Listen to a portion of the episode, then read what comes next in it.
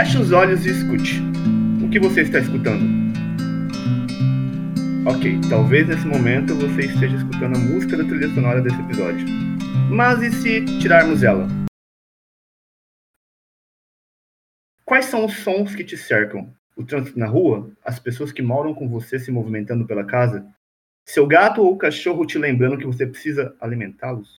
Pois é, podemos não perceber, mas no nosso dia a dia estamos cercados por um mundo sonoramente rico.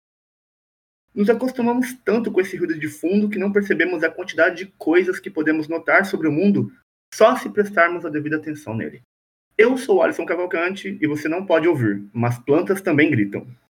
Aqui é a Luísa e a minha paisagem sonora essa quarentena é galera pregando, martelando, porque tá rolando uma obra aqui do lado de casa. salve, salve galera, aqui é Tomás Astirola, biólogo, e eu sofro de déjà vus. Déjà vus? Uhum, eu acho que eu já estive gravando isso uma vez.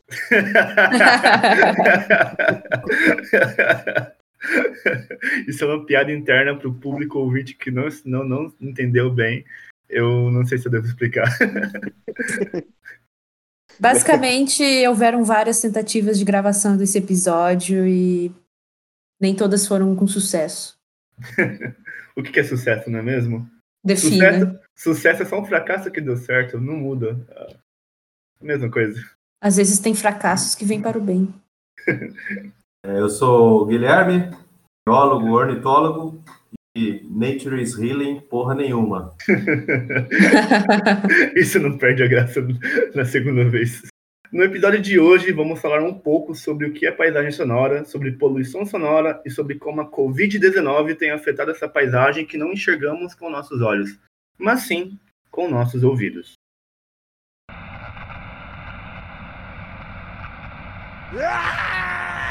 Quarentena Cósmica o seu boletim pandêmico sobre o coronavírus.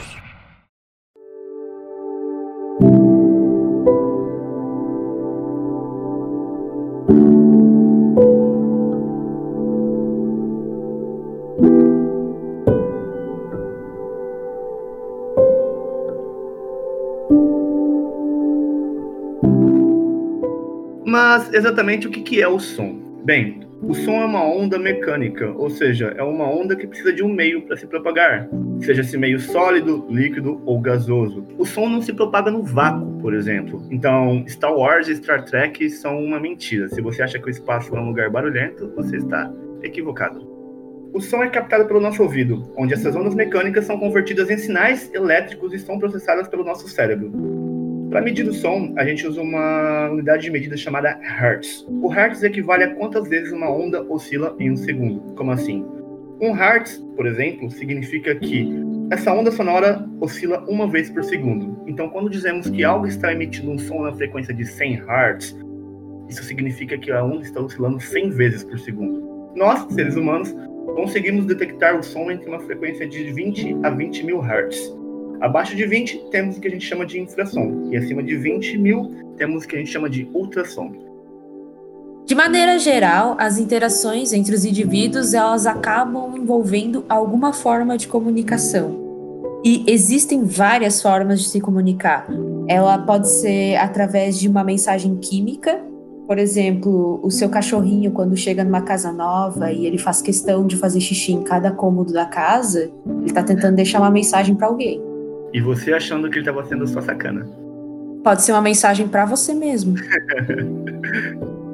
Enfim, pode ser uma mensagem visual, com cores chamativas, por exemplo, ou acústica, na forma de sons, como nosso podcast aqui. Mas enfim, não importa muito o meio que tu vai se utilizar para se comunicar. Mas geralmente é, essa comunicação ela envolve quatro passos, que é primeiro a produção do sinal por alguém, a emissão do sinal por alguém, Uh, no caso, o seu cachorro fazendo xixi no canto da sala, a transmissão do sinal pelo ambiente, como ele vai se propagar, no caso, o cheiro vai se espalhar pela casa.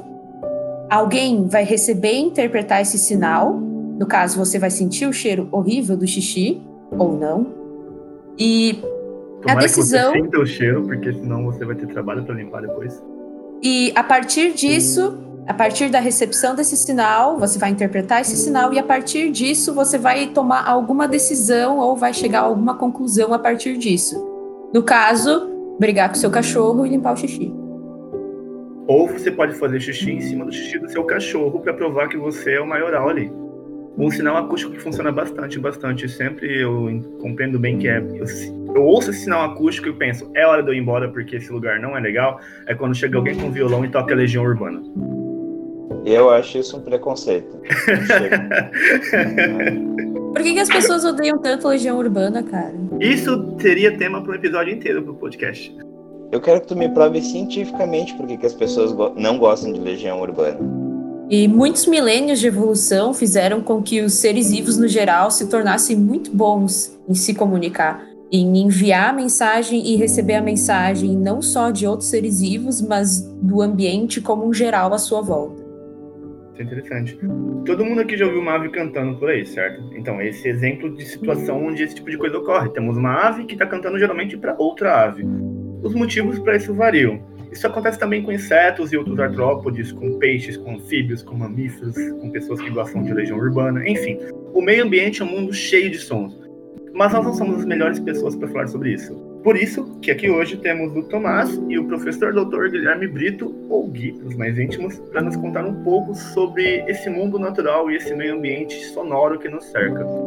Eu sou biólogo formado aqui pela UFSC, Federal de Santa Catarina, e me formei em licenciatura, como sou hoje em dia também ex-professor de ciências, sou vocalista de uma banda e sou membro fundador da Sociedade Brasileira de Bioacústica. E também é muito bonito, Celso, o Tomás é muito bonito. Eu queria deixar isso registrado em um podcast. O mau gosto é um direito de cada um. Eu já até já fiz um curso de bioacústica com ele. Era Nossa, é calor, verdade. há mil anos. Quando a gente É. ainda achava que o Tomás era uma pessoa importante, assim. Mentira, ele é muito. Muito obrigado pela parte que me toca. Não, do tempo que você era calor, eh, quando eu era calor, eu já estudava bioacústica ainda, que eu entrei em 2012, começando a estudar com aves, eu estudava basileutros policívoros, que aqui a gente chama de pula-pula. E aí eu fui continuando na bioacústica, só que eu migrei para a área da ecologia acústica por volta de 2015 e 2016, assim. Desde então eu tenho trabalhado com paisagens sonoras, que é um termo que eu acho que a gente vai entrar mais em breve. Eu sou professor Guilherme, né? Guilherme Brito. Pode me chamar de Gui, pode me chamar do que você quiser, só não xingar, tá beleza. Mas, é, eu sou biólogo também, é, obviamente mais, mais velho do que vocês. Eu entrei na, na biologia da USP em 98, me formei em 2001, sempre trabalhando com ornitologia, né? Sou ornitólogo, especialista em é, anatomia, taxonomia, sistemática e é, história natural de aves. Então faz uns mais de 20 anos aí que eu estou nessa. É, a minha experiência com bioacústica é mais técnica no sentido de fazer levantamento de ave, né? A gente pode até falar um pouquinho isso mais para frente, é, como a gente usa, utiliza a bioacústica para entender um ambiente, né? Então, fazer um levantamento da comunidade de aves, você vai ouvir muito mais bichos do que ver, né? Então, já acaba treinando o ouvido para essas coisas e também utilizo aspectos da bioacústica é, para decisões, né? E trabalhos taxonômicos, variação geográfica, variação entre entidades é, evolutivas independentes aí, então a gente acaba utilizando a bioacústica como caráter taxonômico para definir espécies, essas coisas.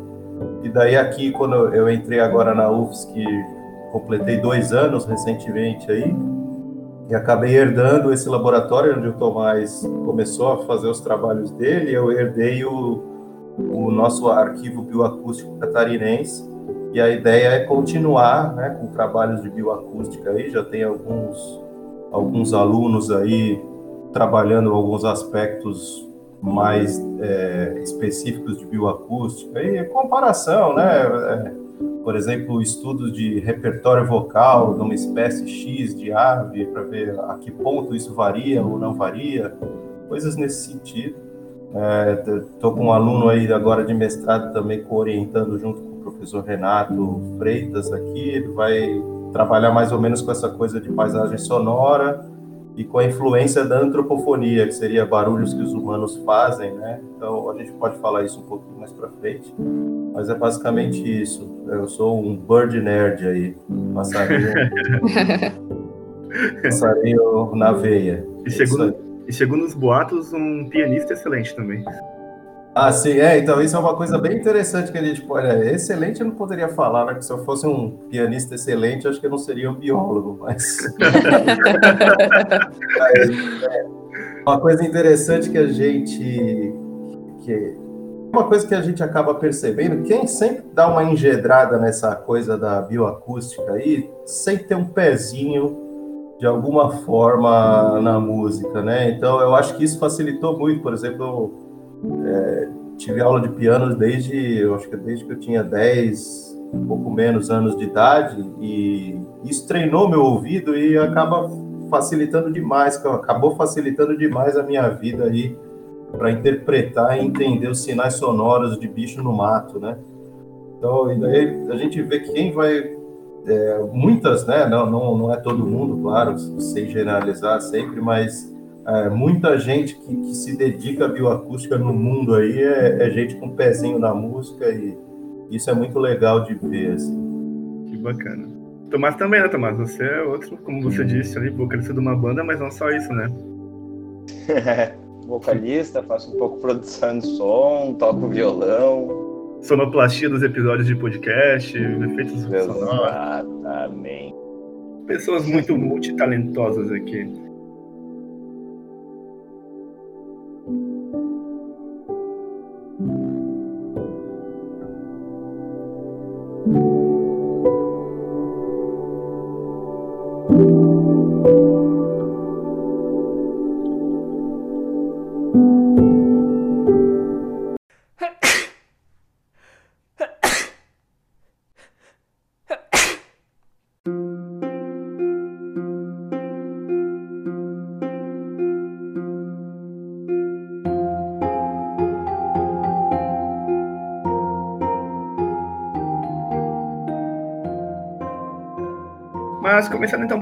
Pergunta que eu acho importante para começar a contextualizar o porquê desse episódio, e é direcionada a você, professor Gui.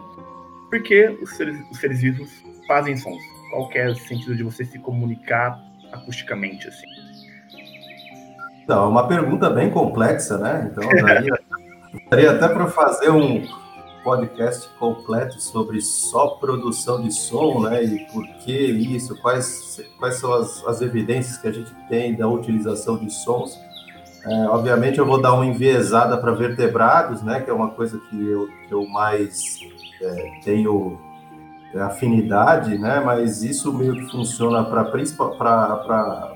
várias das coisas que a gente fala, falar aqui, funciona para Inver também né, daí né, nessas coisas um pouco mais obscuras aí, comunicação acústica planta e protistas, essas coisas aí funciona um pouquinho mais diferente.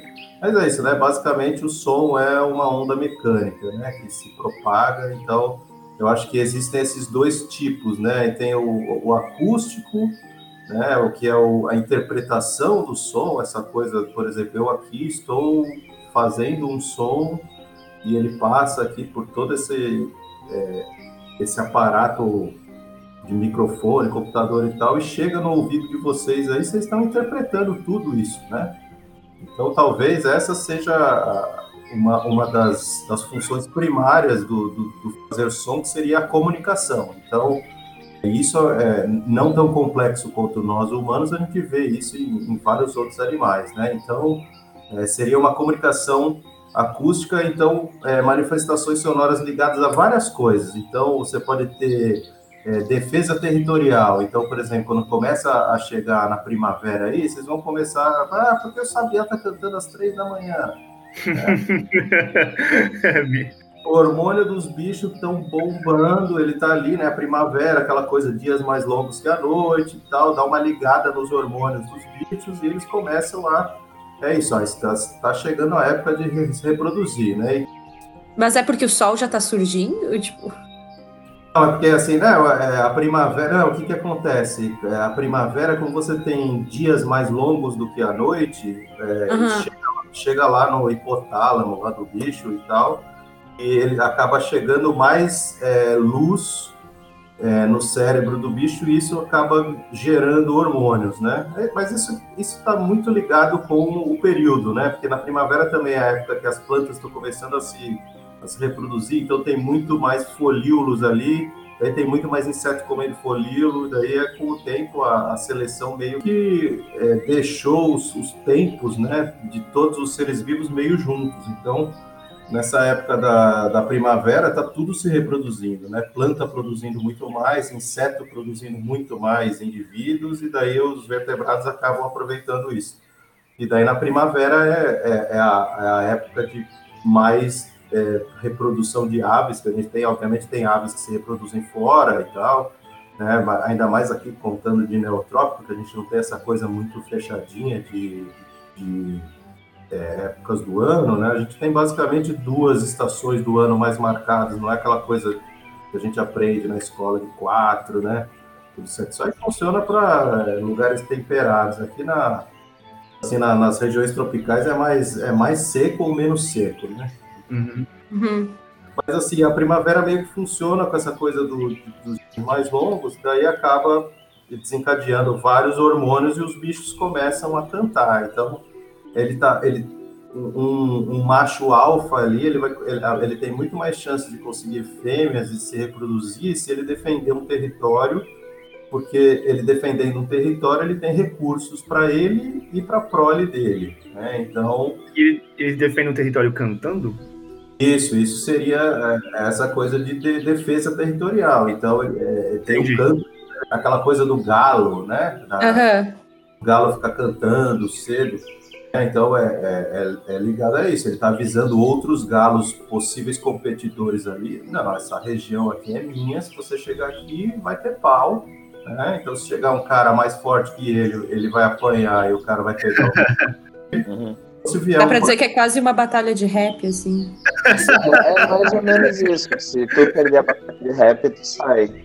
Porque o ideal é que Tu tem que pensar que mais ou menos assim, na maioria desses animais, o desenvolvimento do canto, ele vai estar tá desenvolv... ele vai estar tá intimamente ligado ao desenvolvimento do indivíduo. Então, por exemplo, é muito comum em aves que uma boa nutrição durante o período de infância da ave, assim, teve um melhor cuidado parental, esse indivíduo vai criar centros vocais dentro do cérebro mais desenvolvidos. Então, por exemplo, muitas vezes vai ter um canto melhor, ou mais afinado, ou consegue cantar por mais tempo. E isso é muitas vezes assim uma, uma pista para como é a saúde daquele indivíduo. Então isso é uma pista uhum. tanto para um competidor que perceba assim, não, putz, se esse cara canta melhor, consegue cantar mais alto, provavelmente ele pode estar maior, ter mais fôlego, tudo isso. A fêmea vai fazer essa mesma leitura também a partir do canto. Deixa eu ver se eu entendi uma coisa então. Quer dizer que na defesa de território envolve canto. Então o animal canta direcionado para outro animal, que aquele território é dele, e se o outro animal é, não for, sei lá, muito um competidor digno, ele simplesmente se retira daquele ambiente, então esse outro animal que estava cantando melhor fica com o território. Basicamente, o ideal é que tu não chegue às vias de fato. O guri com um violão tocando Legião Urbana, ele ganhou aquele território de mim, certo? Contanto que ele toque Legião Urbana melhor do que você toca Claudinha e Bochecha. Ei, ei, ei. Mas aí você tá entrando ah. em nichos completamente diferentes, né? É, só que todo mundo tá disputando pelo melhor lugar na praia para fazer o luau. Hum. Mas parece tipo pássaros de espécies diferentes cantando, né? Tipo, a pessoa Sim, que vai se atrair por Claudinho e Bochecha não vai se atrair por Legião Urbana.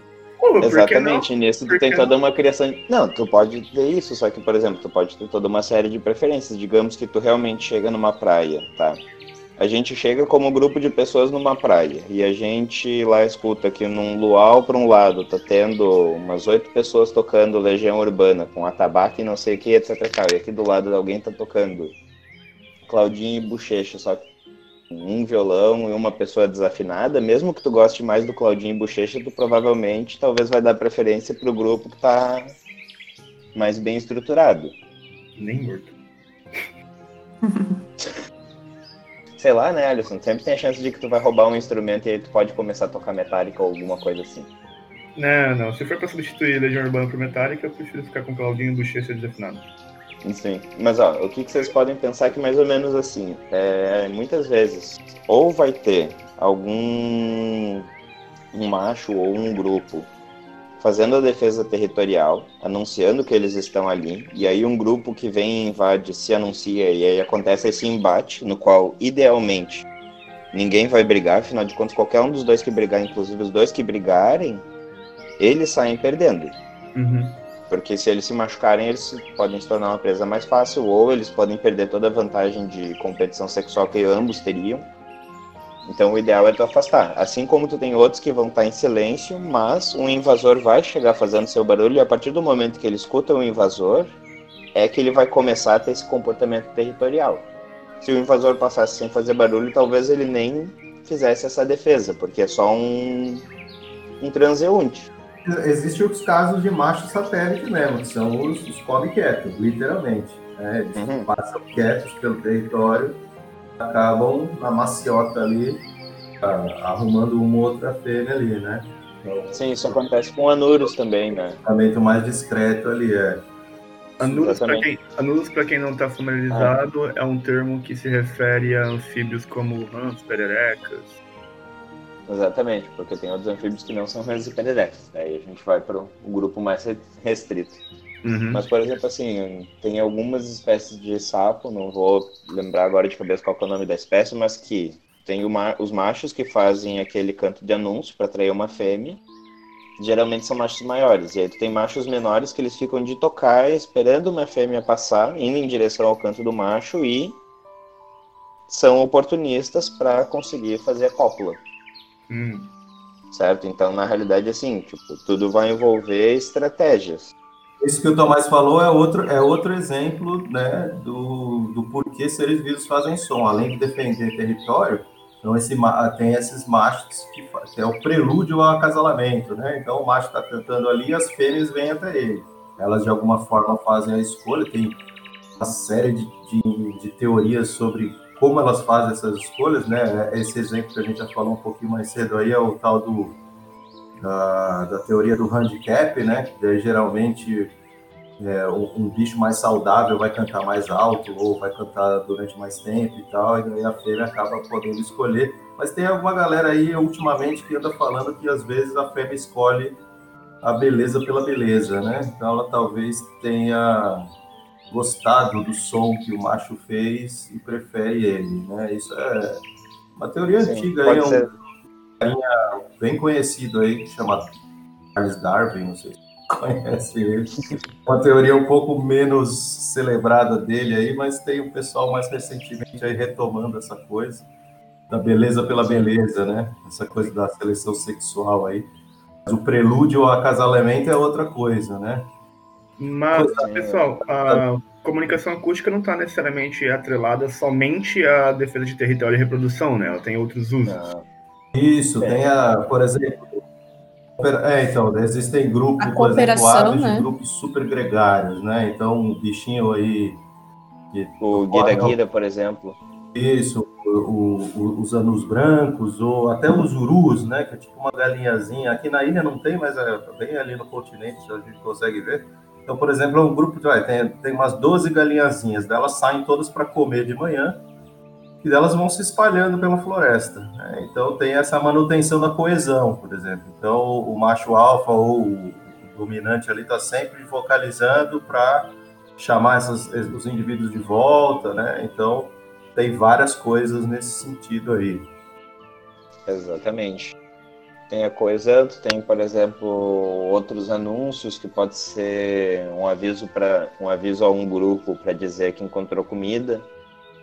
E até isso nem sempre é necessariamente dentro de grupos da mesma espécie, por exemplo. Tem alguns grupos que eles andam juntos, que a gente chama de bandos mistos. Entendi. que é um, um agrupamento, às vezes, de seis, sete, oito, tantas X espécies que elas forrageiam juntas. Elas não necessariamente dormem assim nos mesmos poleiros e tal, proximamente, mas durante o período de forrajamento elas seguem juntas. Aqui em casa tem um grupo que durante o verão e a primavera sempre aparece por volta da uma e meia da tarde, que vem um bando de tchê preto, com cambacica, com pula-pula, sanhaço, e sempre fazem meio que o mesmo roteirinho na mesma hora. É bem interessante que, que uma espécie aprende grito é, não só territorial, né, mas grito de alarme, por exemplo. Existem né, vários trabalhos aí que mostram que é, tem os gritos de alarme, né? Então, ah, aparece um predador ou, ou o bicho toma um susto de algum jeito, ele solta um grito agonístico aí para avisar os outros. Né? Então, tem espécies que aprendem os gritos de alarme dessas espécies, outras que estão sempre junto com elas nos bandos mistos. Então... Sim, tem, tem um exemplo fantástico também, que é até fora desses bandos, que é o caso dos drongos e dos suricates, né? São espécies que vivem lá na savana africana e o drogo ele geralmente convive com um grupo de suricates e ele dá os, o aviso para os grupos de suricates que está chegando algum predador.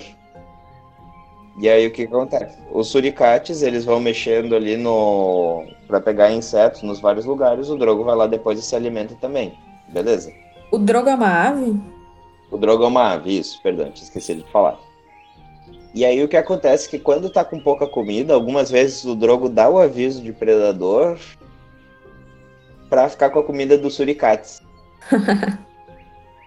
os suricates se tocam disso, até ficam bravos com o Drogo, só que assim, a interação entre os dois é mais benéfica continuarem convivendo com o Drogo, mesmo que de vez em quando ele dê uma sacaneada, porque eles ficam mais seguros, sabe? Então, hum, essa interação entre grupos não é necessariamente só de aves com aves ou de mamíferos com mamíferos, assim, a interação ela vai depender da história daqueles grupos e de como que eles conseguem se beneficiar. Interessante nesse sentido, a gente vê como que a comunicação acústica é importante para sobrevivência e reprodução, né? Então, é algo que para seres vivos é imprescindível. E nesse sentido, é, como a gente falou, o som ele é uma onda mecânica. Então, para se propagar, ele precisa de um meio para poder se propagar. Só que quando a gente tem um ambiente com muitas ondas, muitas ondas mecânicas, muito som, isso acaba prejudicando como a onda se propaga nesse, nesse meio, certo? Então, eu queria perguntar agora mais especificamente sobre isso. Tipo, temos esse meio ambiente sonoro, onde todos os seres vivos estão emitindo sons e onde esses sons estão se encontrando ou estão em frequências diferentes e acabam não se atrapalhando muito, mas o que seria um meio ambiente sonoro saudável, assim, tecnicamente falando? Então, para fazer essa explicação do meio ambiente sonoro saudável, eu vou puxar um, um termo anterior, tá? Uhum. Que é que o meio ambiente sonoro, ele sempre vai ser um tipo de paisagem acústica, tá? Ou paisagem sonora. Em inglês, é, é chamado de soundscape, que lá no inglês eles têm essa questão de a paisagem ser o... Ser esse termo mais genérico de scape, tu tem o landscape, que seria a paisagem terrestre, né? A paisagem uhum. do solo. Assim como tu tem uma soundscape, que é uma paisagem de sons, certo? E ainda que tenha assim, é, certa discussão sobre o que é uma paisagem sonora, porque para gente que é biólogo, paisagem sonora é uma coisa. Para um engenheiro acústico, a paisagem sonora é uma outra coisa, ele vai observar de outra maneira. Mas, de modo geral, a gente pode entender como um conjunto de sons que ocorre dentro de uma área, certo? Para a gente que é biólogo, a gente chama a paisagem sonora de uma coleção de som biológico, geofísico e antropogênico, que emana dessa antropogênico, certo? Humano. Que vem da atividade humana, exatamente. Uhum. E que esse som ele varia no tempo e no espaço, e isso reflete quais são as atividades, os comportamentos, os sistemas que estão é, naquela dinâmica.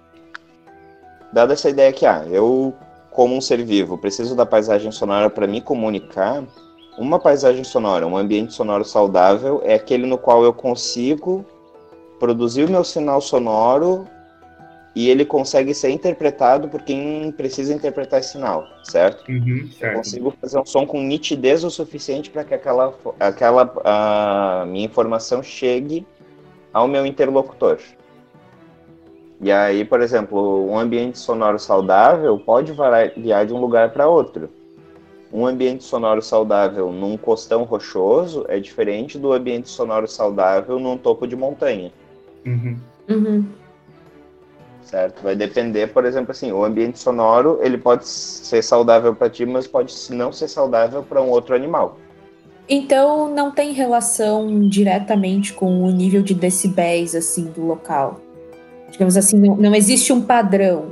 É, não, por exemplo, se você tá no meio de um bando de, sei lá, Adolescentes? Papagaio, é, papagaio, adolescente, é tudo a mesma coisa, substitutos ecológicos, né? Papagaio, adolescente. Eu acho que o, a, a coisa mais importante que o Tomás falou é, é, é- é isso, é, é o sinal conseguir chegar direito no, no alvo do emissor, né? Uhum. No tanto que existe, por exemplo, você você vai em alguns lugares aí da Mata Atlântica aqui, chega numa, numa lagoa, tem 15, 16 espécies de sapo cantando todo ao mesmo tempo. Como eles Mais- se entendem? Mais umas 500 de grilos e outros. Isso, daí como eles se entendem? Daí isso tem, tem, tem, várias variações. Daí tem o bichinho que canta lá na frequência lá em cima. né? Então, por exemplo, o ouvido do bicho é adaptado para só para pegar sequência, eh, essas frequências altas. Tem o bichinho que sempre está cantando no intervalo do outro. né? Então o bicho faz popopó, popopó. Daí entre esses dois popopó grita o cri-cri-cri. Né? Então esses Uhum. dois bichos de uma certa forma vão se entender. Então, num ambiente saudável, tá todo mundo se entendendo, mais ou menos, assim. Só tem um paulistanês, né? É total, cara, eu ia comentar isso. Para ficar mais fácil de entender, é, imaginem uma música, assim. Porque existe um limite de decibéis que tu pode fazer e além disso você pode tomar multa, tipo... Quem que, que Sim. decidiu que até aquele valor é, é considerado saudável e a partir daquilo tá incomodando os outros? E os outros Nossa. quem, tipo, nós mesmos não não se pensa É, no resto dos seres é, vivos. Mas aqui isso é mais uma coisa mais humana mesmo, Sim, né? sim. É, é uma historinha ali. Mas Para um fala- animal. Para um animal, ambiente natural mesmo, pode completar aí, Tomás. É, para um animal, assim, ó, é muito, é muito difícil na natureza tu ter um fenômeno que seja realmente ensurdecedor. O que tu pode ter, sei lá, um raio caiu do lado de onde tu tá, com certeza vai ser um sinal que pode até chegar a estourar tímpano de algum animal que esteja ali perto, certo? Um vulcão explodindo, Krakatoa com certeza deve ter assustado os bichos. Apesar que possivelmente, instintivamente, eles fugiram o mais rápido possível. Aí tu pode entrar na questão do som produzido pelo ser humano, que daí a gente começa a entrar nisso que a Luísa está falando. Por exemplo, assim, um avião decolando ou pousando. É um barulho que é ensurdecedor. Tu tem um ponto que fisiologicamente o som ele começa a te machucar, certo? Ele começa a ter um efeito fisiológico. No ser humano, eu vou fazer um rápido parênteses aqui. É importante falar que quando a gente fala de som, a gente está falando numa escala chamada decibéis. Além do som, ele tem uma frequência que vai ser em hertz. Ele também tem uma, in- uma intensidade, que é o volume em si do som, né? E essa escala de decibéis ela é uma escala relativa. Ela não tem um zero absoluto. Não é que nem distância que eu posso facilmente dizer, ah, daqui até ali é um metro, certo? O decibel vai ser uma escala relativa geralmente ao emissor, mas vamos dizer que é, um carro faça um volume de 60 decibéis andando ao seu lado. Uma, fa- uma serralheria faz um barulho de 80 decibéis. Um avião decolando de 110. Um estádio de futebol com vuvuzelas 130 certo? Tanto que o efeito que teve a Copa lá da África do Sul foi realmente fazer um vários impedimentos sonoros assim, mas que teve várias consequências assim para os tratos auditivos das pessoas que foram nos jogos, certo? A partir de um certo limiar que a gente tem como saudável do som, que no ser humano seria torno de uns 55 decibéis, a partir disso, a cada 5 decibéis, a nossa própria pressão sanguínea sobe, certo? Você pode dizer que a cada 5 decibéis aumenta tua um ponto da pressão sanguínea. Então, digamos que eu estou aqui é, numa cidade, numa praça, sem muito barulho. Beleza, minha pressão sanguínea vai estar normal, vamos dizer que está 12 por 8, ótimo. Aí de repente aparece a banda marcial da, da cidade junto com mariachis e uma parada de cavalos. Começa um barulho de 80 decibéis. Foi muito específico. Bem específico. Quando tu vai ver, por exemplo, a minha pressão sanguínea subiu para 17 por 14, subiu 5 pontos. Entende? Porque aquela pressão sonora, ela começa a ter um efeito fisiológico. A partir de um tanto acima disso, a galera começa a chegar além da banda de mariachi, chega a seleção brasileira junto com um bando de fã com vovozela, aí acabou. Posso ter um problema auditivo que vai assim ad infinitum pro resto da vida. Inclusive, um, um, um fato curioso é que a partir de determinado número de decibéis, quando você fica exposto a esse, tipo, sei lá, mais de 70 decibéis por período prolongado, a tua imunidade, o teu sistema imunológico ele é comprometido, porque você tem um aumento de nível de cortisona no sangue. Então, existe uma correlação entre pessoas que vivem em ambientes mais barulhentos terem um sistema imunológico um pouco mais fragilizado em relação às pessoas que vivem em ambientes sonoramente mais equilibrados. Sim. A mesma coisa acontece na natureza. Geralmente, quando uma ave se desenvolve num ambiente que vai ter mais, mais som em maior intensidade, pensa que todo o desenvolvimento dessa ave vai estar vinculado a um excesso de certos hormônios que estão ali para responder esse estímulo ambiental. Então não é que a, a ave ou o sapo ou o animal vai ter uma resposta direcionada. O que acontece é que o corpo dela vai reagir dadas as ferramentas que tiverem, Sim. certo? Uma ave que, por exemplo, for submetida a um regime de som muito barulhento nos primeiros 20 dias de vida, tem uma resposta fisiológica e desenvolvimental que vai ser diferente que uma ave que sofreu esses 20, outro, esses 20 dias, só que num outro estágio de vida, por exemplo, que já era adulto. No jovem, isso pode ter uma consequência na audição, na reprodução do som. Já no adulto, provavelmente vai ser um, um desgaste fisiológico, mas que acaba e que depois daquele período o corpo volta ao seu, à sua homeostase, assim, ao seu estágio, ao seu estado de equilíbrio.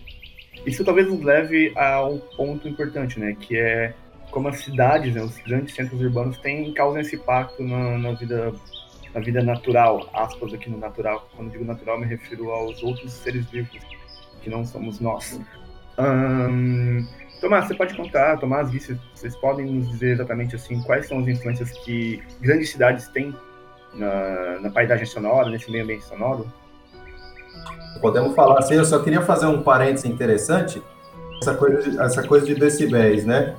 É, saiu um estudo aí em 2019, só uma curiosidade curiosa, é que é, acabou é, vendo qual que é a ave que canta mais alto na natureza. Né? Só para vocês terem uma ideia de que nem sempre essa história de decibéis e, tal, é, altos decibéis tem a ver com coisas ruins, né?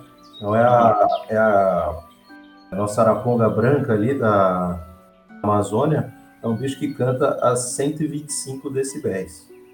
125 é, decibéis é um pouquinho abaixo de do, do, do uma britadeira. Nossa.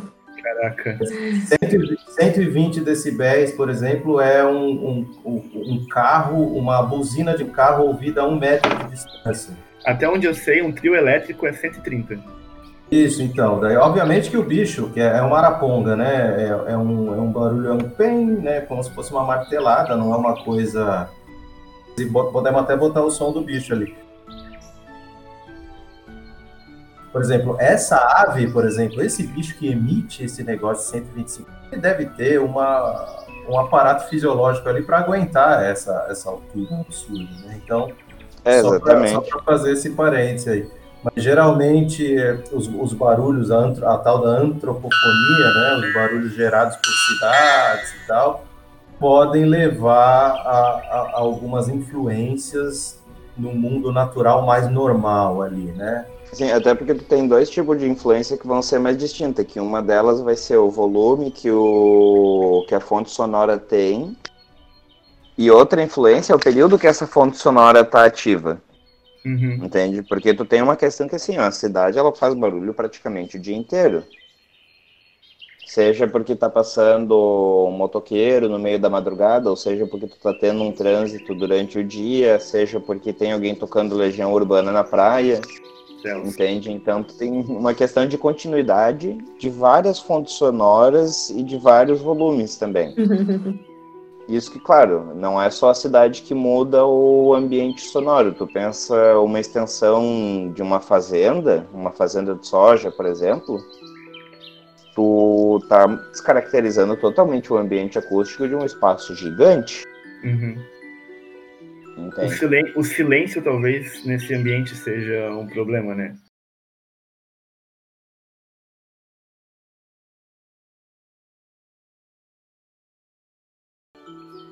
Que, qual é o ambiente? Aqui eu fico em silêncio. sabia que ia dar Céus. certo. Ai, Alisson, eu tava, eu tava aqui assim, ó, só com o diabinho no meu ombro, assim, dizendo agora é agora. Mas então o silêncio, o silêncio, como a gente percebeu ali, é um incômodo também, né? Uhum. Porque muitas vezes, por exemplo, assim, da mesma maneira que uma fonte sonora contínua pode ser angustiante, a falta de qualquer estímulo também é angustiante. Quem tem problema de ansiedade que sabe, muitas vezes a pessoa ela precisa nesse o, o tempo inteiro estar com algum estímulo, seja um estímulo sonoro que a pessoa está escutando uma música, seja um estímulo cognitivo de estar lendo alguma coisa, de estar jogando alguma coisa, seja um estímulo visual de estar assistindo um filme. Então, assim, existe um, um certo balanço entre os estímulos e a falta de estímulo para te estar num conforto. Enquanto a cidade, por exemplo, tu vai ter um excesso de estímulo, ou o campo, tu pode ter uma falta total dele, com, de vez em quando, uma fonte de som muito alta. Então, por exemplo, tem ali um esse campo de tempo em tempo vai estar passando aquele caminhão gigantesco ali para fazer colheita ou semeadeira ou qualquer coisa assim, sabe? É como se você estivesse no silêncio absoluto e de repente alguém gritasse no seu ouvido, sem você saber quando isso vai acontecer. Exatamente. Só que pelo menos assim, nesse caso, eu acho que dá pra escutar de longe a roçadeira chegando, assim. Seria como se Uhum. tu estivesse ali no teu silêncio absoluto e tu escuta alguém berrando. E vem correndo. A araponga dá o cagaço. É tipo essa Nossa, araponga quem que vocês em campo, comentaram, assim, não né? sabia que tinha uma araponga e aí de repente ela tava num açaí do teu lado É. e tu toma um cagaço que você não sonha.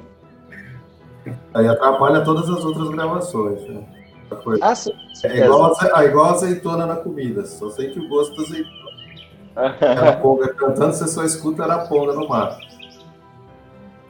Mas aí daí o que, o, o que é interessante é que daí a, a, a comunidade natural ali ela vai responder de modos diferentes a essas influências. Né? Então é igual aquela coisa, você está numa festa, Uhum. quer trocar uma ideia com, com, com, com o gatinho ou com a gatinha, que seja.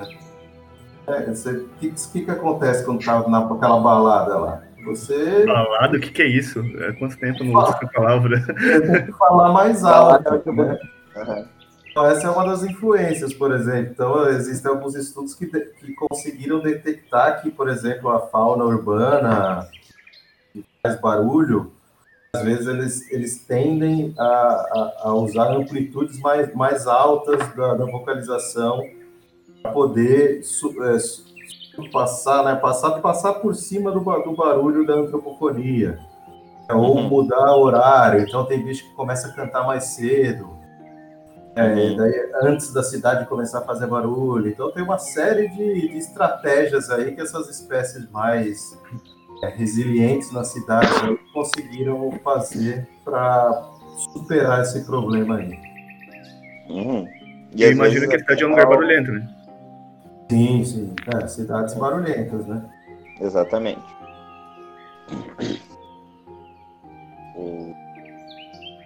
Mas isso não é muito completamente entendível ainda. Existem alguns exemplos, né? Acho que os trabalhos mais lembrados disso aí são europeus, influências de espécies europeias. Aqui nos neotrópicos, né? A gente ainda não, não entende direito o que está acontecendo.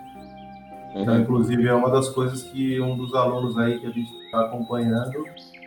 Não, é, aluno não, né? Eu não gosto de chamar pós-graduando de aluno, porque eles não são alunos mais. Eles são profissionais assim, especializando. Sim, Então, sim. tem esse- biólogo fazendo mestrado, né? é, Ele é um, um biólogo já, né? Uhum. Então, ele está se especializando em é entender, tentar entender a influência antropofonia aqui nas, nas aves da, da ilha de Santa Catarina. Então, mais ou menos, mais ou menos o trabalho dele vai ser. É, é então, poderia trocar uma ideia aí com o Tomás mesmo. O trabalho dele vai ser.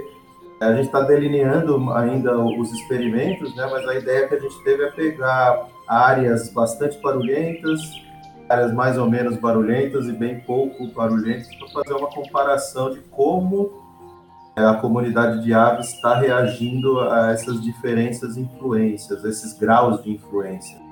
Sim, e disso você já consegue ver, às vezes, até se tem alguma coisa que ela é impeditiva para um grupo, né? Porque a composição, Isso. a composição que vai estar ali dessa comunidade acústica, ela também vai variar por causa do ambiente acústico que ela está inserida.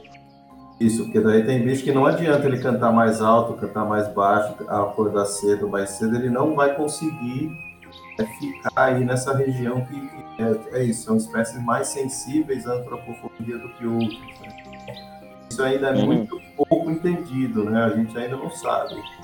É como Sim. que várias das espécies. O pessoal fala ah, pombos, né? Pombo, porque pombos. É, gente, existem espécies de pombos que não são esses ratos com pena aí introduzidos. Sim, sim.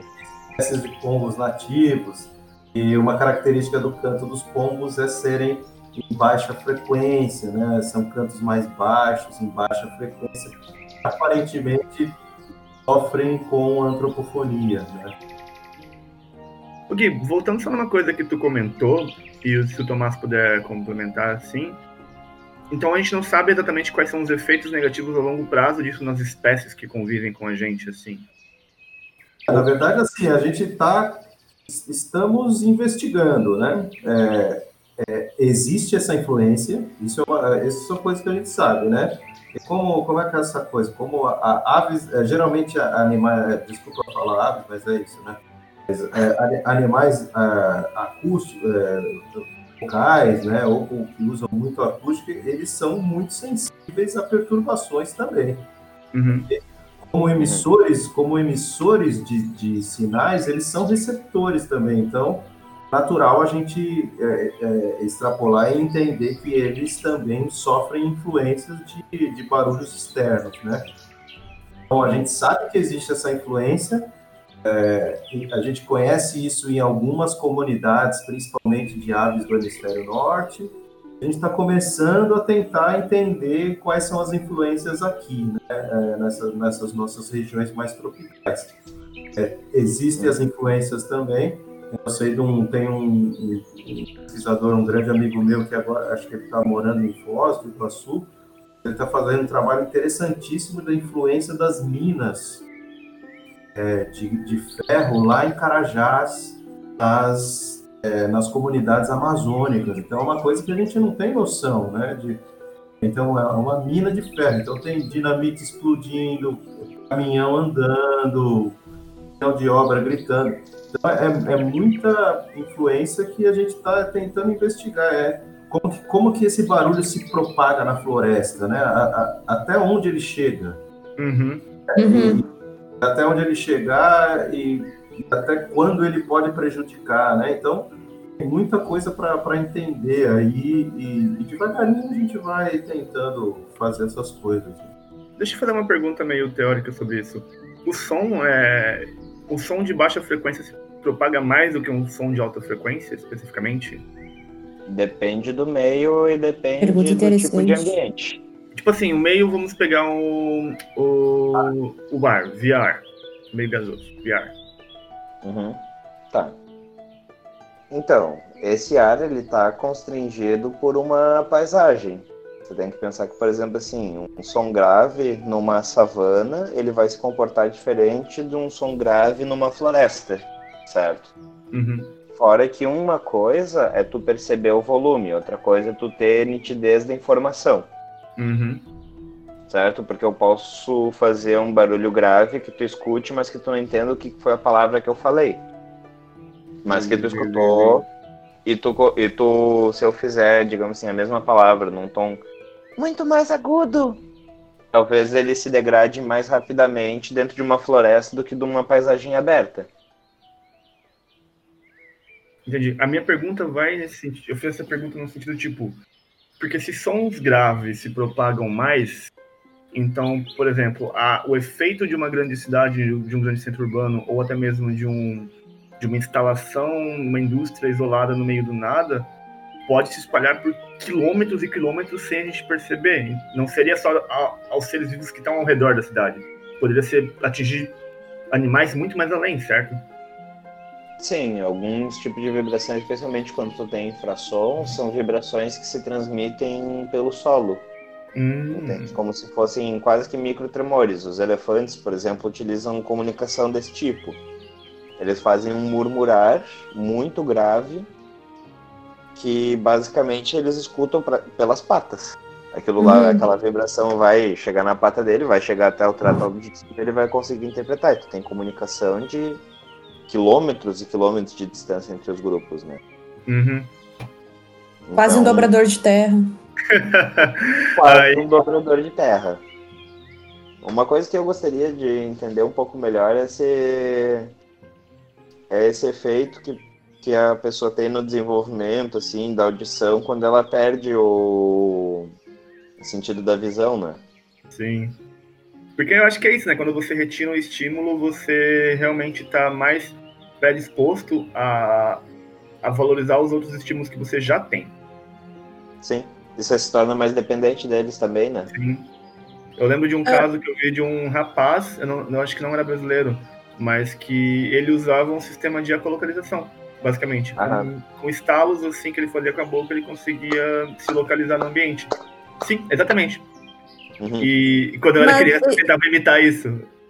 Eu falei miseravelmente. Mas existem regiões, eu acho, se eu não me engano, é lá na Turquia, que é uma região montanhosa e tem uma língua muito antiga que eles tentam manter ainda viva, que é com base em estalos e sons, tipo. Uhum. Não sei como é que ficou no áudio esse som.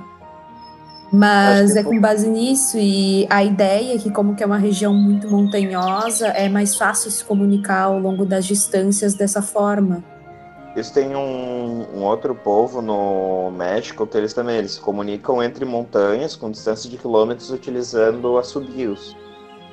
E aí tem uma questão que assim, ó, quando tu faz um som, tu tá utilizando na realidade várias faixas de frequência. Uma coisa eu agora tá falando aqui no auge dos meus 105 Hz.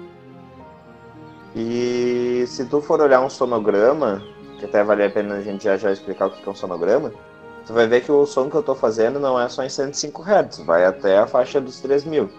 Depende, por exemplo, se eu tô fazendo uma vogal, depende se eu tô fazendo um, um S, tudo, toda essa, tudo isso vai mudar. Só que quando tu faz um assobio um sinal desse, especialmente sem as aves, tu faz uma coisa tipo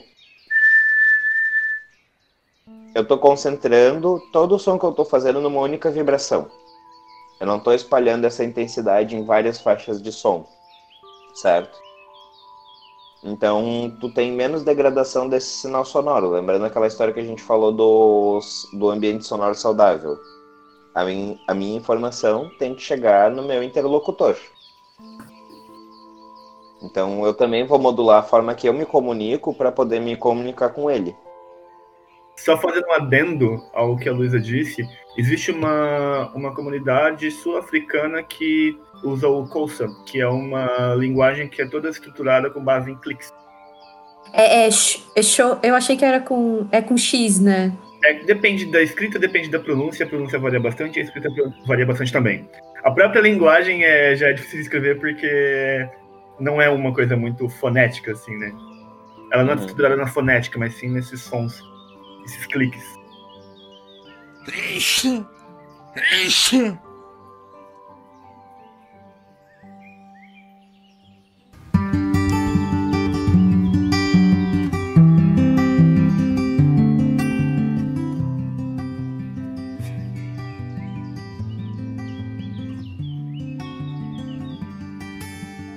Bem, a gente já viu aqui que os animais emitem sons, que esses sons são importantes, eles são interpretados e desempenham um papel importante na sobrevivência e reprodução deles.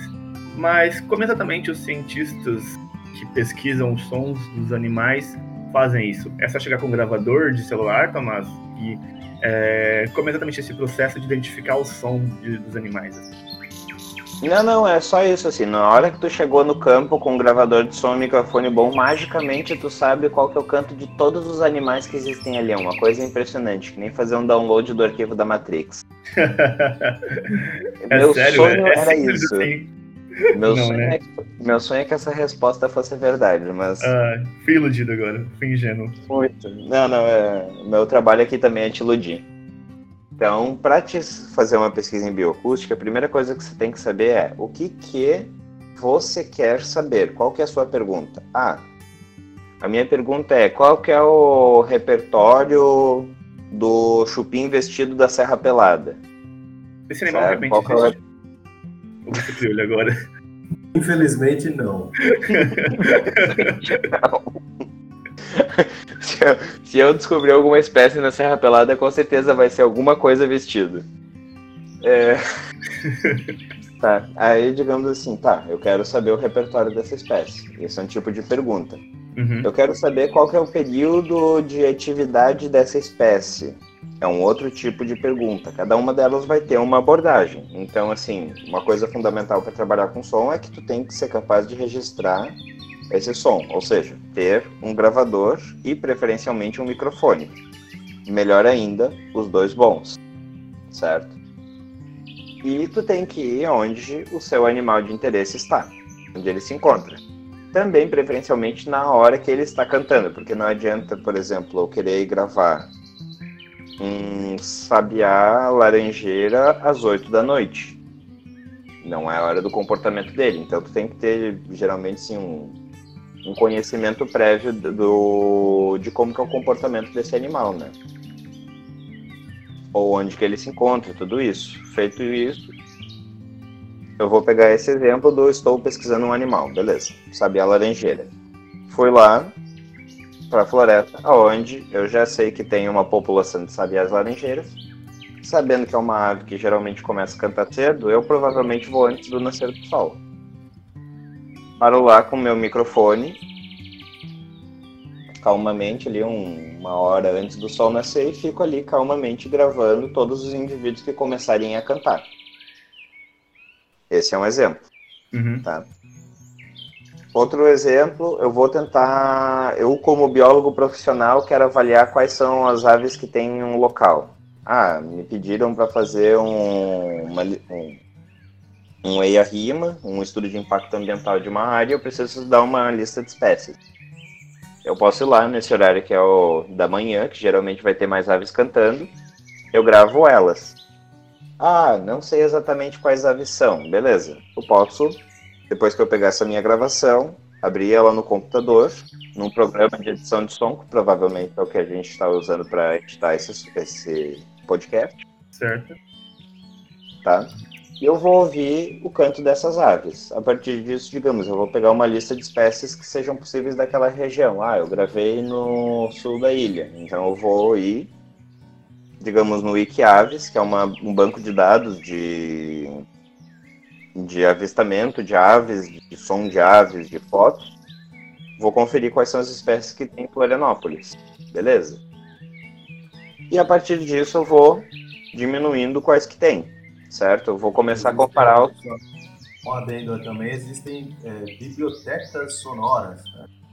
Isso, Universidades que têm servidores dedicados para é, guardar sons de gente que grava bichos do mundo inteiro. Daí você pode entrar em contato e falar, olha, estou precisando de manifestações sonoras de bichos aí do, da ilha de Santa Catarina. Aí se estiver lá, o cara te manda, né? Ou você de Uhum. alguma maneira acessa isso.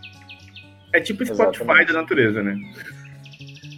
Ah, não, não é tão fácil Não, assim de é. acessar, né? Você não pode colocar lá também um descobertas do dia, né? Mas sim, Mas- exatamente. de certa forma, assim, existem algumas plataformas colaborativas super interessantes. E que a Uhum. é uma delas, eu gosto muito do Xenocanto, é Uhum. mais, é mais completo Wikiaves e tal. Um pouco mais confiável também, né? Esse, ele é dedicado a som, né? Sim, que o Wikiaves muitas vezes pode acontecer é que uma pessoa identificou uma, uma ave errada e botou lá que fosse o som daquela ave, não é? Na realidade é de uma outra espécie. Entendi. Ah, sim, isso, isso, é. É, mas ah, geralmente tem moderadores, né? E também isso é um, é um problema de qualquer acervo, né? Exatamente, mesmo, mesmo a gente que trabalha na, fazendo isso assim dentro do, da pesquisa científica, a gente sempre pode, a gente está sujeito a incorrer num erro, sabe? Outro exemplo que aconteça de alguma ave que imita outra ave, certo? Aqui na Mata Catarinense a gente tem o gatoramo verdadeiro, que é Euphonia violácea. Ele consegue imitar os sons de diversos outros pássaros. Então, se eu estou fazendo uma análise de uma gravação, como eu faço na gravação remota, eu não estou lá no campo naquela hora, eu não consigo olhar o passarinho fazendo som. Muitas vezes até quando tu está no campo, tu também não consegue olhar o passarinho, certo? Uhum. É... Só que, claro, tu consegue ter algum, algumas pistas de que o bicho que tá cantando não é aquele lá que tu tá ouvindo. E sim, na realidade. Oh, a frase ficou fantástica. O bicho que tá cantando. Putz, o que tá vindo não é o que tá chegando. Que aquele emissor que tu identificou não é aquele emissor específico. Por exemplo, tem gaturamo que aparece aqui em casa direto. Eu sei que de repente do nada não, não tá andando um Tietê preto junto com uma cambacica, junto com um quero-quero, junto com um anu branco, junto com um tucano, junto com um canário. Entende? Mas chega um bicho que do nada faz 14 cantos um atrás do outro. E isso também às vezes é o que é o importante para esse bicho. Então, pesquisa de bioacústica pode ser até isso, ah, qual que é a extensão de repertório de um gaturamo verdadeiro e se isso tem algum tipo de impacto no sucesso reprodutivo dos indivíduos. Realmente, para cada Uhum. pergunta que tu faz, uma metodologia, todo. Isso, é. O, Exatamente. o Gaturama é interessante. Eu fiz um pilotinho aqui com os alunos de vivência. É isso, né? Isso sempre me fascinou, o Gaturama, por exemplo. Vou até colocar um exemplo do Xenocanto ali no informações do podcast aí. É, ele, ele imita um atrás do outro e várias espécies, né? Eu, daí eu queria saber, botar isso num sonograma, né? E daí isso é uma coisa que a gente faz em bioacústica também, é transformar um gráfico. A gente faz um espectrograma ou um oscilograma, isso varia, depende do, do que tá querendo. Uhum. Daí o, o sonograma, basicamente, que é o que mais, que é mais a gente usa, é um gráfico de, de frequência por tempo. Você tem uma morfologia do canto ali. Então, é uma coisa interessante que eu queria saber é até que ponto o sonograma do som, o que o Gaturama está fazendo é igual, por exemplo, ele imita muito bem TV, né? Então, será que se eu pegar um som de bem TV, de Gaturama, os sonogramas vão ser iguais, né? Até que nível de imitação esse bicho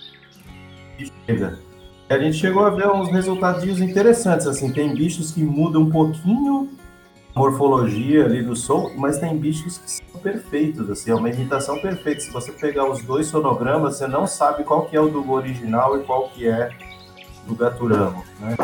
Muito Sim. legal. Não, e fora- assim. E fora isso, tem duas coisas que pode ser se aquele bicho tem uma frequência que o som tá fora daquela frequência natural do gaturamo, ou se, por exemplo, a fase, a etapa da vida que o gaturamo aprendeu aquele som tem alguma influência na capacidade de reproduzir. Isso, o tamanho do gaturão, né? Gaturão é um bicho pequenininho, o anu branco é um bicho grande, a- a- as traqueias dos bichos são anatomicamente muito diferentes, né? Daí tem aquela coisa de é lei, é lei física mesmo, né? Se você pegar uma flautinha pequena, uma flautinha grandona, elas vão ter sons diferentes, né? Então, a- daí é isso, você vai ter influência anatômica no canto, é, são, Uhum. é, assim, é isso, né? Não à toa a bioacústica é um um ramo único né, na, na ciência, com, os- todos desdo- com- seus todos os desdobra- desdobramentos. Aí tem muita coisa para fazer. Caramba. Mas basicamente é isso, assim, não é, é- não é tão fácil. Mas assim, tem certas coisas que são fáceis de fazer, sim. né? Inclusive, você pode gravar Por exemplo, ah, tem um passarinho que eu não sei que canta todo dia aqui no meu Uhum. quintal. Você pode fazer, grava ele com o celular ali, tenta, passa ele pro seu computador e tenta procurar aí nessas colaborativas. Muito provavelmente você vai conseguir identificar eles, né? Ou manda, manda para um especialista, né? Eu recebo. É, Eu, eu, tenho uma Eu não vou falar aqui, né, qual que é a minha arroba e tal, mas eu tenho um Twitter aí que eu sou. Eu, eu- eu até perco um, um- bastante tempo meu nele lá, né? É uma válvula de escape e tal. E daí tem pessoas que não são da área que me seguem e tal, e é assim, são incontáveis pessoas que me mandam.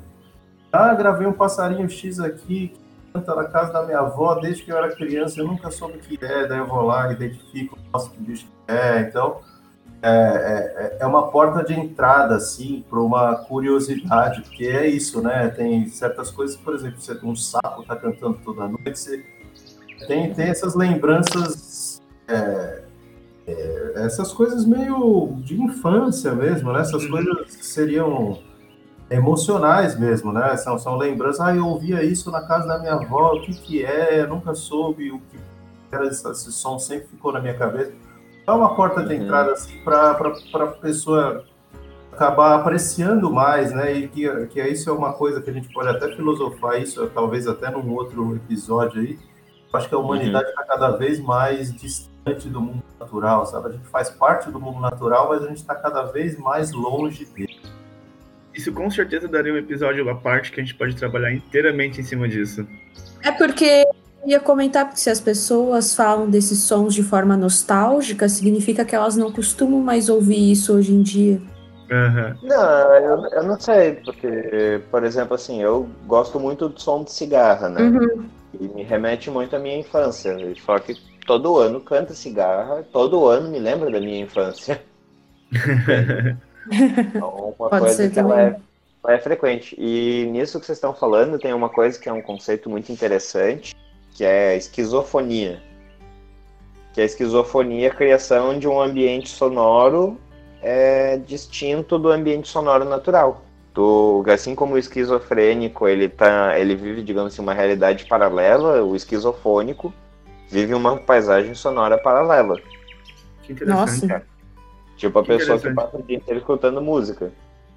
O Gui tava falando ali da parte da pesquisa, né? Que a pessoa pode fazer o som. E essa é uma porta de entrada para drogas mais pesadas, né? Por exemplo, essa pessoa que pegou e gravou o passarinho também, uma coisa que ela pode fazer é pegar essa gravação do passarinho e tocar na janela de casa. Nossa. Porque muitas vezes. Exatamente. É o playback. É, O playback é uma das metodologias mais comuns de pesquisa com bioacústica, porque daí aquele animal que fez aquele, aquele som territorial dizendo que esse canto é meu, vai escutar esse canto é meu, no canto dele. Então ele vai ficar provavelmente bem putaço, sabe? Claro, tem, tem pesquisas que, que procuram saber qual que é a resposta até do canto de uma ave ao próprio canto versus o canto de outros indivíduos. Será que elas reconhecem a própria voz na gravação? Será que elas se inseguras sim. com a própria voz na gravação? Isso não é um desabafo, tá, ouvintes? É mentira.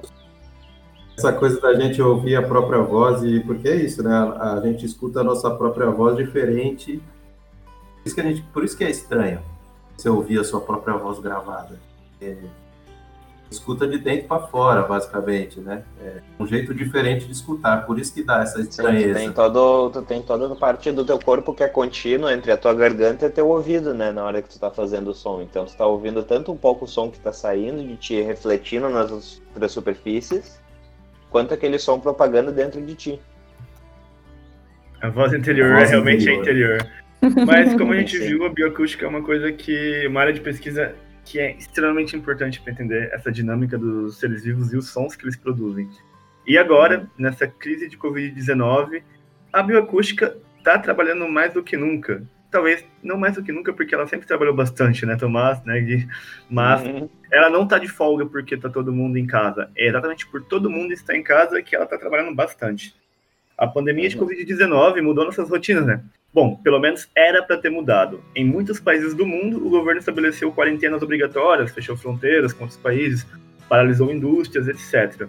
E esse não é o caso do Brasil, obviamente, né? A gente continua a nossa vida normalmente, praticamente, como se nada tivesse acontecido.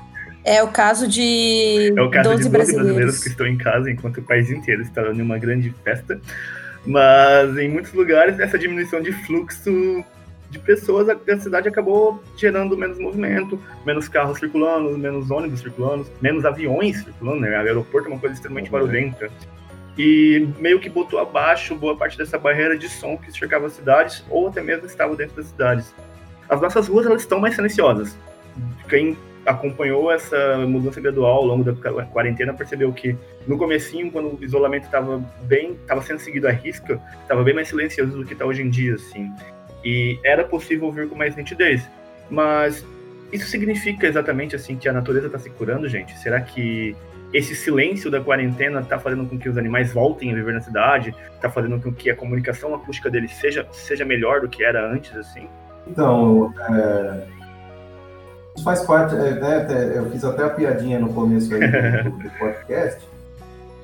Eu acho que está tendo, assim, é, existem algumas evidências de que algumas espécies estão assim, algumas, é, algumas regiões urbanas mundiais aí estão aparecendo, assim, então algumas espécies de veados aparecem aí, é porque é isso, o movimento de carro diminuiu, então começa a aparecer, mas tem- eu já vi umas imagens de lobo-guará em algumas cidades brasileiras. Mas, na minha opinião, esses bichos já, de alguma maneira, um ou outro, talvez estejam se aventurando um pouco mais. É, então, mas eu acho que a grande maioria da- dos animais que o pessoal anda vendo ali e tal, já estavam ali. Acho que é isso. A, o, o- a gente está os lugares que fizeram quarentena direito, né? E pessoas que fizeram quarentena direito, a gente está com uma vida mais devagar, né? Então é isso, a gente está prestando atenção nas isso ajuda também, por exemplo, só de só de daqui em Floripa não tá tendo busão, hoje é o último dia, hein? Já é terça-feira, dia 16 que a gente está gravando isso, é último dia sem busão. Só de não ter o busão na rua é uma, uma diferença. Por quê? Porque o busão já não ah, é, atrapalha o nosso ouvido a, a- a outros barulhos mais baixos que não chegarem no nosso Uhum. ouvido. Então, acho que é isso. A gente está meio que prestando mais atenção nas coisas do nosso entorno.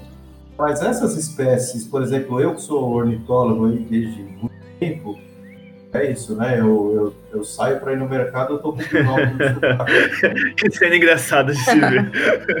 Você vê alguém com um binóculo no meio da beira-mar ali, ou aqui, perto da UFSC, aqui na, na Edu Vieira aí, com Se binóculo, tiver, sou se eu. tiver boina é o Guilherme Brito, se tiver se tiver um brinco no nariz é o, Fernan- é o Fernando Farias. Se tiver, todo de, se tiver todo de preto com um sobretudo, é um stalker, porra. Fique longe. Daí, por exemplo, eu não, eu não percebi assim o- é, novas espécies. né?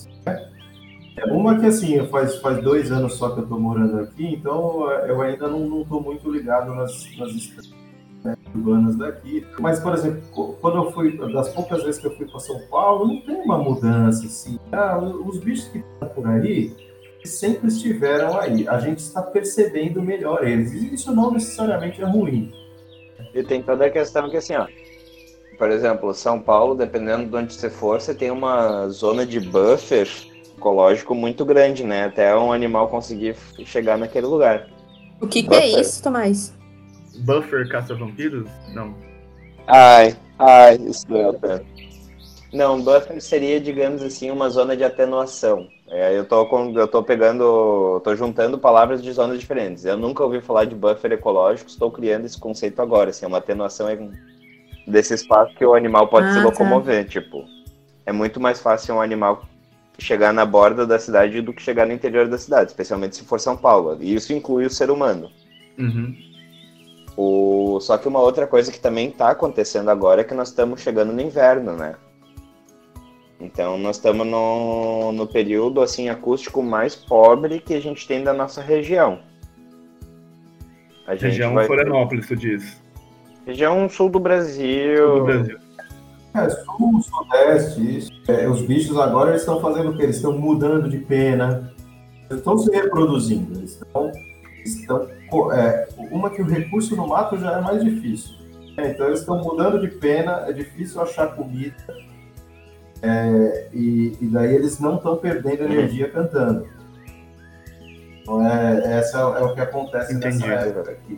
É o contrário do que acontece no hemisfério norte. Eu acho que a gente vai falar do projeto aí que está rolando no mundo inteiro. Né? E eu acho que talvez daqui a alguns anos a gente tenha umas respostas interessantes aí na influência da pandemia nas comunidades, nas diferentes. Esse projeto que o professor Guilherme citou é o projeto Silent Cities, que é um A projeto colaborativo. participatory monitoring program of an exceptional modification of urban soundscapes. Para quem não entende inglês ou para quem não entende o que toma sala, o que geralmente são as duas coisas, o projeto é um projeto colaborativo que tem o objetivo de monitorar a paisagem sonora das cidades durante a crise do Covid-19. Então, qualquer pessoa que tem um gravador e um microfone pode participar enviando áudio, pode participar fazendo as gravações. Errado. Não? É, na verdade, não, é, na eu ia dizer, tipo, qualquer um não é tão popular É, não, é, assim. não é tão colaborativo assim. Não. Não é ciência cidadã, pelo visto. Não, não é ciência cidadã, a não ser que você queira investir 75 dólares numa unidade de gravação autônoma. Mais baterias não inclusas. Isso. É, então, é, é mais acessível, né? É, ela chega a ser acessível. É isso, tem algumas regrinhas aí, o equipamento tem que ser o mesmo para todo mundo. Ah, mas tá. Entendi. A questão é o equipamento, então. Isso, se você, é, se você for um magnata e quiser comprar o equipamento depois doar aqui. Não, achei que, eu achei que eu tivesse visto errado no, no projeto deles. Mas então, qualquer um pode participar desde que esteja participando com esse mesmo equipa- equipamento padrão que eles estão estão Exatamente. Tem aí. ter tá? padronização de dados. Qual que é a importância de É padronizar porque esse é equipamento? Porque eu não posso usar o celular, meu celular para gravar, por exemplo. Porque, digamos É. assim, ó, É capitalismo. o... Seu fofo. Não, na realidade é porque assim, ó, tu tem que ter amostras que sejam comparáveis, Uhum. certo? Se tu usar um microfone diferente, com Uhum. um celular diferente, tu gravar em arquivo .mp3 ou arquivo .wave, ou tu gravar no WhatsApp, cada uma dessas coisas vai ter diferença. Uhum.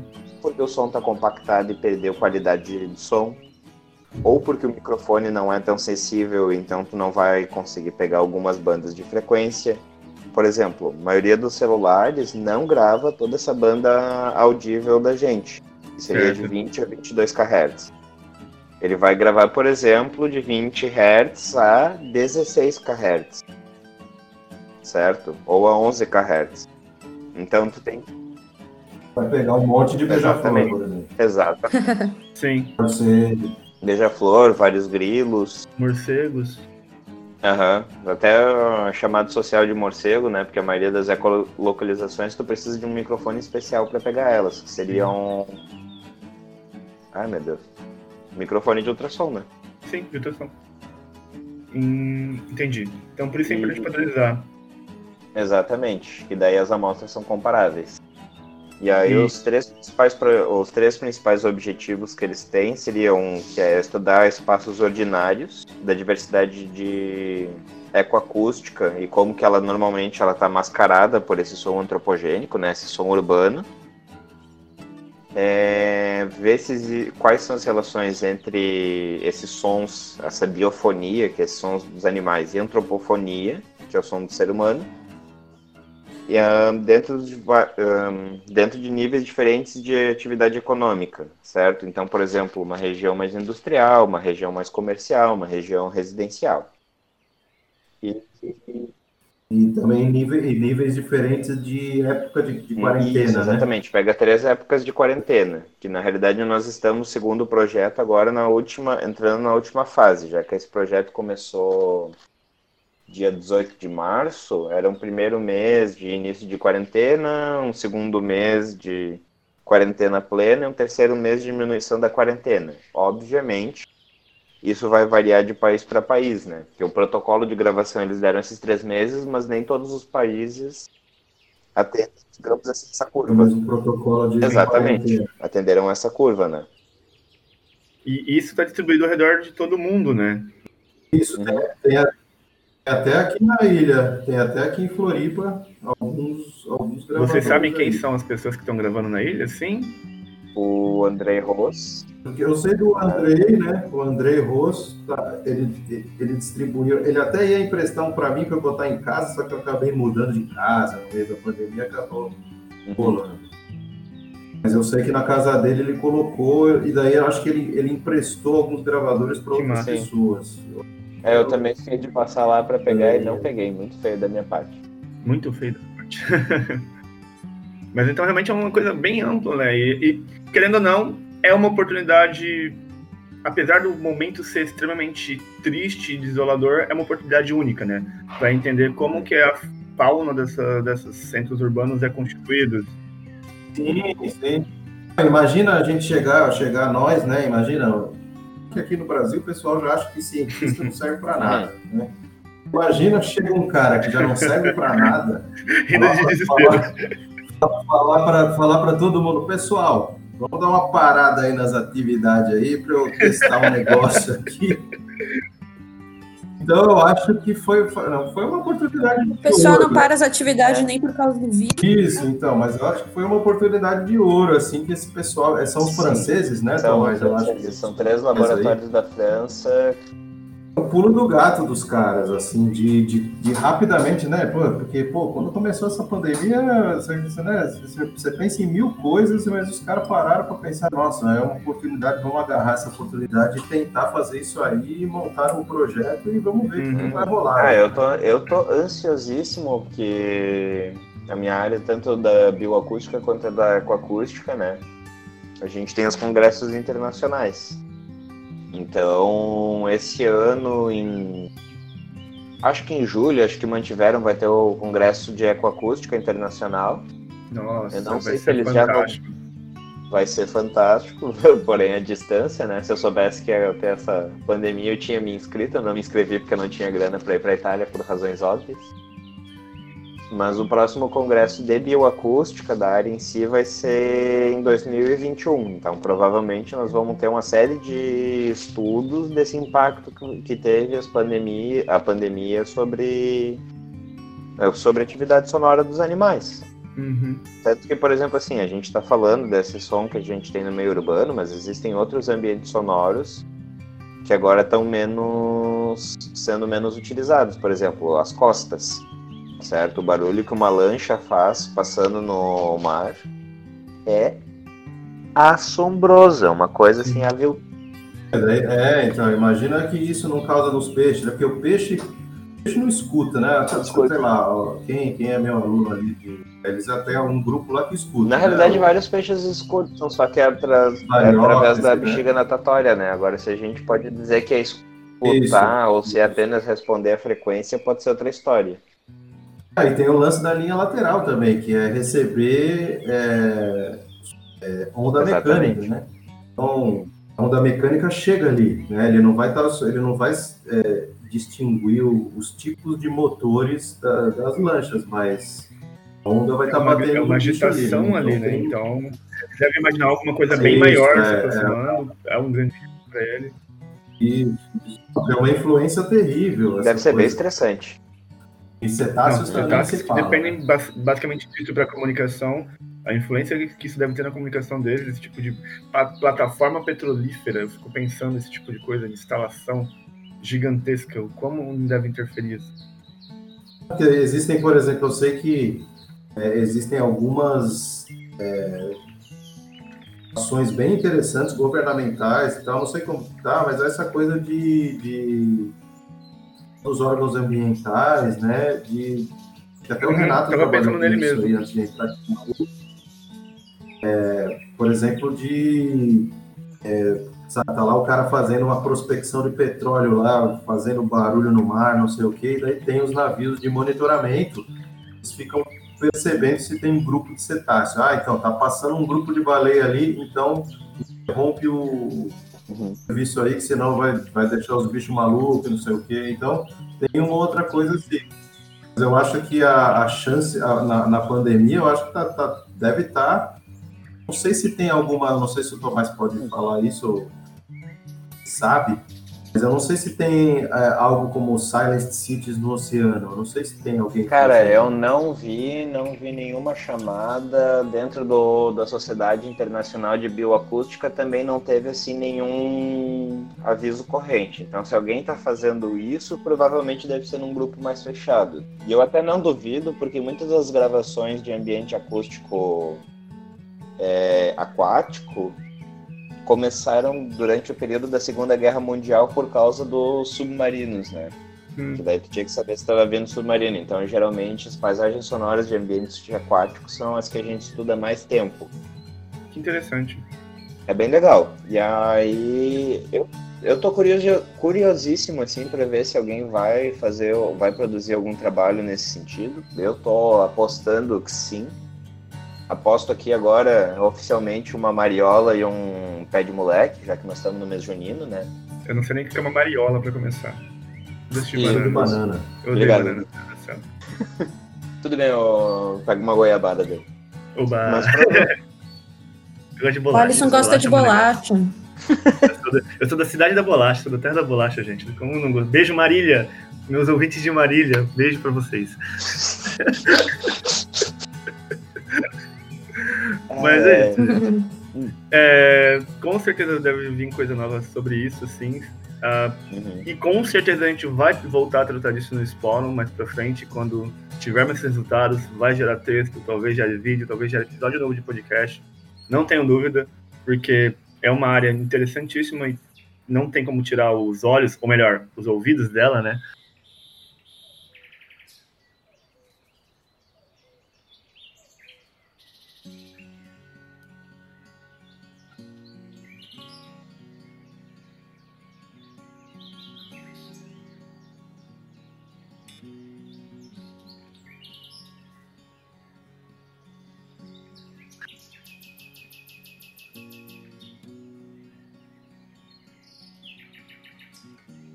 Bom, então por hoje é só, gente. Agradeço imensamente a participação do Tomás e do professor Guilherme aqui. Foram acréscimos incríveis para o episódio. Sim, se fosse eu gravando, gravando sobre bioacústica sozinho, ia ser um saco. Então era melhor ficar em silêncio. Que bom que vocês estão aqui. E foi incrível. Espero que vocês aí de cara tenham gostado. E antes da gente se despedir, né, Guilherme, um recado sobre o Identificando, né? Você que conhece, já que a gente está falando sobre bioacústica, sobre paisagem sonora, nada melhor do que um episódio como esse para poder falar sobre isso. Isso, é. Tem um, um grande amigo meu, né? Ele está recém-contratado lá na URGS, professor ali na Federal do Rio Grande do Sul, o Ismael Franz, é ornitólogo também. Ele desenvolveu um é, um podcast para facilitar, né, a, a, é, dar dicas de identificação de aves, né? Toda aquela coisa que a gente discutiu mais de como trabalhar com bioacústica, uma das coisas mais difíceis é você treinar o ouvido e descobrir os padrões das diferenças, diferentes grupos de aves e tal. E ele fez um, é, um, um, um, programinha, um podcast interessantíssimo voltado para isso mesmo. É, são super curtinhos, o nome é genial chama é, Identificando. É, então, eu acho que já está com quatro, quatro é, episódios aí. Ele vai pegar gêneros, pequenos grupinhos de aves a gênero, ou, por exemplo, o último deles, eu acho que foi sobre os falcões florestais do gênero Micrasca. São bichos aí que são muito vocais, têm é, características muito interessantes no canto que você consegue identificar as espécies facilmente e tal. Daí é um, um podcast com dicas e exemplos do, das vozes e tal, muito legal aí para quem está começando e para quem já é velho de guerra aí. Essa fica aí a, a dica do Identificando. São os episódios bem simpáticos, eu tô até olhando aqui, eles têm entre 7, 9, 10 minutinhos, é uma coisa bem sossegada de escutar. Bem gostosinho. Então, se você gostou desse podcast, achou ele interessante, achou legal, gostou da gente, achou a gente engraçado, bonito, compartilhe com a sua família, amigos. Uh, segue a gente nas redes sociais, acompanhe o trabalho do Sporum através dos outros canais, do blog, do Instagram. Se você não gostou, sinto, se você não gostou, sinto muito, é isso aí mesmo. Mas estamos abertos aos feedbacks. Diga pra gente onde a gente precisa melhorar, o que a gente precisa melhorar, quem a gente precisa demitir, enfim. Adoramos feedbacks. E lembrando sempre que o Rinite Cósmica e o quadro Quarentena Cósmica são do projeto Sporum, uma linha de extensão do PET Biologia da UFSC, feito pela Universidade Pública. Fechou então, galera. Eu queria agradecer muito pelo convite para estar aqui. Sempre gostei muito de bioacústica, sempre gostei muito de me comunicar. Quem me conhece sabe que tenho mais problema em silêncio do que outras coisas. o que talvez seja ironia, né? E aí é realmente um prazer estar aqui, assim, fiquei muito feliz com, com a conversa, acho que se tiver algum feedback, que alguém tiver uma dúvida, se vocês quiserem mandar pra gente também, sintam-se à vontade. Esse episódio foi iniciativa do Tomás, inclusive ele que puxou esse gancho aqui pra gente falar sobre isso, né, Tomás? Uhum. Apesar que eu devo ter sugerido isso, não especificamente o assunto da pandemia, mas falar de bioacústica, a gente já está combinando esse episódio desde o ano passado. Demorou um pouco. Gente, é um podcast e é sobre ciência. Em algum momento a gente já tem que falar de bioacústica, senão. Sim, então eu vou até. Vai ficar feio. Eu vou até aproveitar, deixa para fazer um convite, né? Que a gente, quando vai trabalhando com som, a gente se mete a um monte de coisa, então eu também faço a edição de um podcast que está começando a surgir chamado Secast, e o nosso primeiro convidado foi o Alisson. Olha só, é um crossover, vocês podem me odiar em dois podcasts diferentes, olha que chance única. Exatamente, né? Então é isso, assim, para quem tá desiludido com a biologia e acha que não dá dinheiro, não vão fazer música, tá? não dá. É isso, galera. Valeuzaço aí, muito obrigado. Foi um prazer imensurável estar com vocês aqui, dividindo esse espaço sonoro. Eu também queria agradecer é, o convite para conhecer, né? Eu confesso que eu já, já tô no, eu, eu já eu sou de uma geração anterior a podcasts, né? Então é uma coisa meio difícil. Eu não sou naturalmente, eu não escuto essas coisas e tal eu gosto muito de participar deles.